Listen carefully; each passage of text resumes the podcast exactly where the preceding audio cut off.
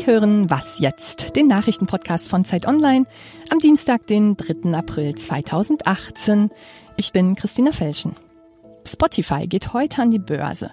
Was das zu bedeuten hat, besprechen wir gleich. Außerdem reden wir über den Tod, genauer gesagt über gutes Sterben. Zuerst einmal die Nachrichten. Israels Premier Benjamin Netanyahu, der hat sich auf ein Flüchtlingsabkommen mit den Vereinten Nationen geeinigt und ist wenige Stunden später schon wieder ausgesetzt. Er wolle die Bedingungen nochmal überdenken, schrieb er. Geplant war, 16.000 Einwanderer aus Eritrea und dem Sudan nicht wie ursprünglich geplant abzuschieben, sondern in Länder wie Deutschland umzusiedeln. Das deutsche Innenministerium weiß davon nichts. Im Gegenzug versprach Netanyahu, genauso vielen Migranten einen vorübergehenden Aufenthaltsstatus zu gewähren. Die rechtsreligiöse Regierung reagierte mit Kritik. Daraufhin machte Netanyahu erstmal einen Rückzieher. US-Präsident Donald Trump trifft sich heute in Washington mit den Präsidenten der baltischen Staaten. Es geht um wirtschaftliche Zusammenarbeit und natürlich um Sicherheitsfragen. Seit der russischen Annexion der Krim bemühen sich die baltischen Staaten ja um eine verstärkte Präsenz der NATO und die hatte Trump im Wahlkampf als obsolet bezeichnet. Und zuletzt wichtig für Frankreich-Reisende, die französischen Bahngewerkschaften gehen heute in den Streik, das heißt, es wird Ausfälle und Verspätungen geben. Protestiert wird gegen die Reformpläne der Regierung. Angestellte der staatlichen Bahngesellschaft SNCF könnten nämlich ihren beamtenähnlichen Status verlieren. Von den Streiks sind auch die TGV-Verbindungen zwischen Frankreich und Deutschland betroffen. Die Aktion soll bis zu drei Monate dauern. Der Redaktionsschluss für diesen Podcast ist 5 Uhr.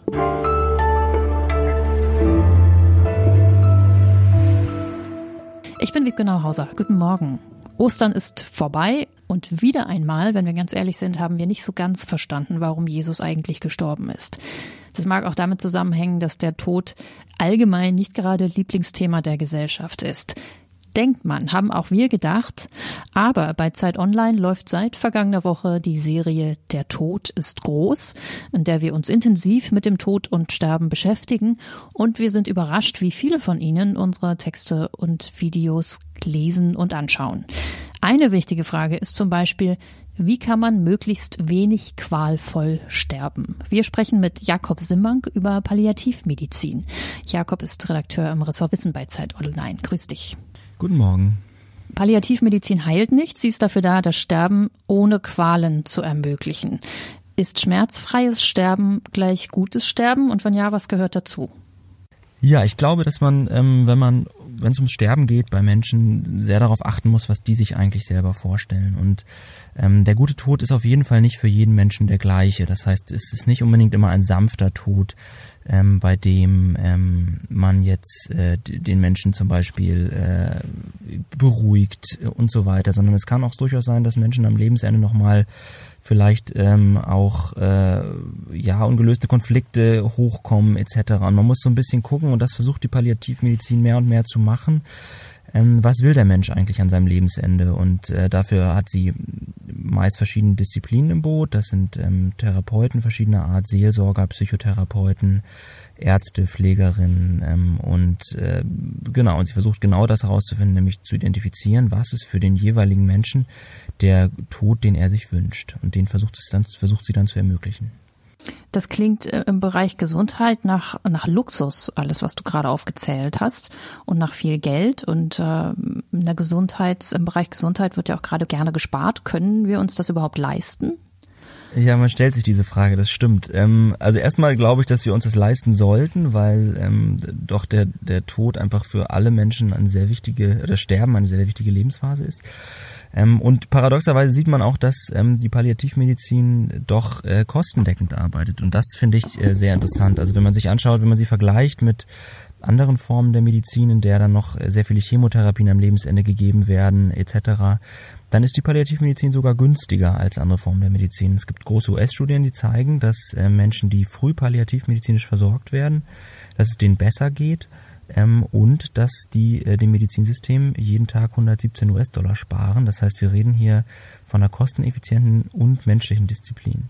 Du sprichst jetzt von amerikanischen Studien und du hast für die, äh, für die Recherche mit einem Palliativmediziner gesprochen, der Italiener ist, mit Gian Domenico Borasio und er arbeitet in der Schweiz. Also äh, interkulturelle Erfahrung sozusagen gesammelt. Kann man das alles so über einen Kamm scheren? Funktioniert Palliativmedizin überall gleich oder gibt es da Unterschiede?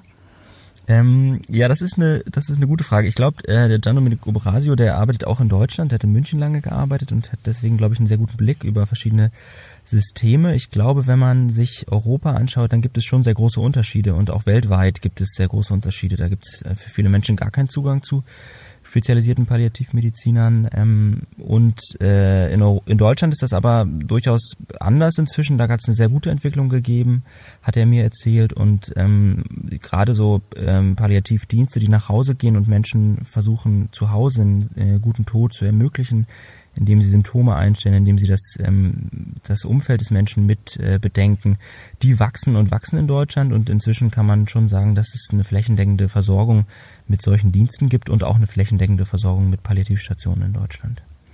Dankeschön, Jakob. Sehr gerne. Wir beschäftigen uns in dieser Woche noch weiter mit Fragen rund um den Tod, wie zum Beispiel, wieso glauben wir eigentlich, dass wir unseren Tod niemandem zumuten können und wie steht's aktuell um die Unsterblichkeit?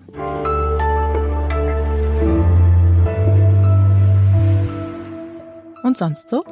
Ohne Hundenasen wären wir ganz schön schlimm dran. Die erschnüffeln ja alles Mögliche, alle möglichen Spuren, Drogen oder Sprengstoff. Und besonders nett sind auch die an US-Flughäfen zum Beispiel, die einem den Apfel aus der Tasche ziehen, den man gern noch gegessen hätte. In Boston gibt es jetzt den ersten Kunstschädlingsspürhund. Der Weimaraner Welpe Riley soll am Museum of Fine Arts Motten, Holzwürmer oder Pilzsporen in Gemälden aufspüren. Was für ein schöner Job.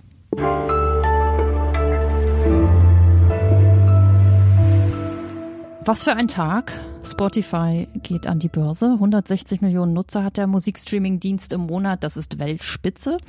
Äh, aber Erfolg bei den Nutzern ist eben nicht gleich Erfolg in der Bilanz. Und das wollen wir uns äh, zu diesem besonderen Tage auch mal genauer anschauen. Und zwar mit dem Zeit Online-Autor Dirk Peitz. Hallo Dirk. Hallo. Wie geht es Spotify eigentlich? Im Prinzip, äh, wenn man nach den Umsatzzahlen geht, geht es denen wahnsinnig gut, weil die Steigerungen enorm sind im zweistelligen Prozentbereich schon seit Jahren. Das Problem äh, bei Spotify ist nur, dass die Einnahmen nicht entsprechend, zwar auch wachsen, aber der Dienst macht Verluste tatsächlich und äh, die werden größer von Jahr zu Jahr und aktuell ähm, im Jahr 2017 waren es über eine Milliarde Dollar offenbar ist mit der Strategie was falsch und trotzdem steht heute der Börsengang an. Wie passt das zusammen? Spotify braucht einfach neues Geld. Das grundsätzliche Geschäftsmodell, äh, was Spotify ähm, hat, funktioniert so, dass äh, der Dienst jedes Mal, wenn ein Lied abgespielt wird, Geld überwiesen wird an die Plattenfirma, die das äh, Lied irgendwann mal rausgebracht hat und außerdem an die Autoren dieses Liedes und die äh, Musiker selber. Manchmal sind es ja nicht dieselben, die äh, dieses Lied geschrieben haben und dann auch performen. Und offenbar ist der Dienst so populär, dass die Zahlungen, äh, die Spotify an Plattenfirmen und Künstler tätigt, den Umsatz übersteigen, den äh, diese Firma macht, indem sie Geld für Monatsabos kassiert oder andererseits für die Leute, die den Dienst kostenlos nutzen, Werbeeinspielungen, das Geld, was sie damit verdienen, das reicht halt offensichtlich nicht, um Gewinn zu machen. Also braucht man neues Geld. Das will mir nicht so richtig in den Kopf, weil das muss, muss dann ja eine Art von Glauben sein, die man an das Unternehmen hat. Oder eine Art von Abwehrhaltung, sagen wir, wir wollen nicht Apple und, und Google irgendwie das Feld überlassen, weil Streaming so sehr es auch als, als Halsbringer gelten mag, noch nicht so richtig funktioniert mhm. als Finanzmodell keine Ahnung, was bei, bei Spotify am Ende passiert. Also diese zwei Möglichkeiten, das ist, dass es irgendwann mal das Unternehmen pleite geht, äh, ist nicht unrealistisch, dass es irgendwann aufgekauft wird oder jedenfalls Konkurrenten ähm, oder ganz andere Firmen vielleicht Übernahmeangebote äh, machen. Das, das ist denkbar. Es ist aber auch denkbar, dass Spotify wirklich irgendwann in zwei, drei Jahren oder so ähm, Geld verdient. Und dann werden die Leute, die sich jetzt in den nächsten Tagen irgendwie eine Spotify-Aktie kaufen, wahrscheinlich freuen, weil der Wert dieser Aktie dann vielleicht auch großartig sein wird. Ähm, mag sein. Dankeschön, Dirk Peitz. Bis dann. Das war der Nachrichtenpodcast bei Zeit Online am Dienstag. Meinetwegen hören wir uns gern morgen wieder.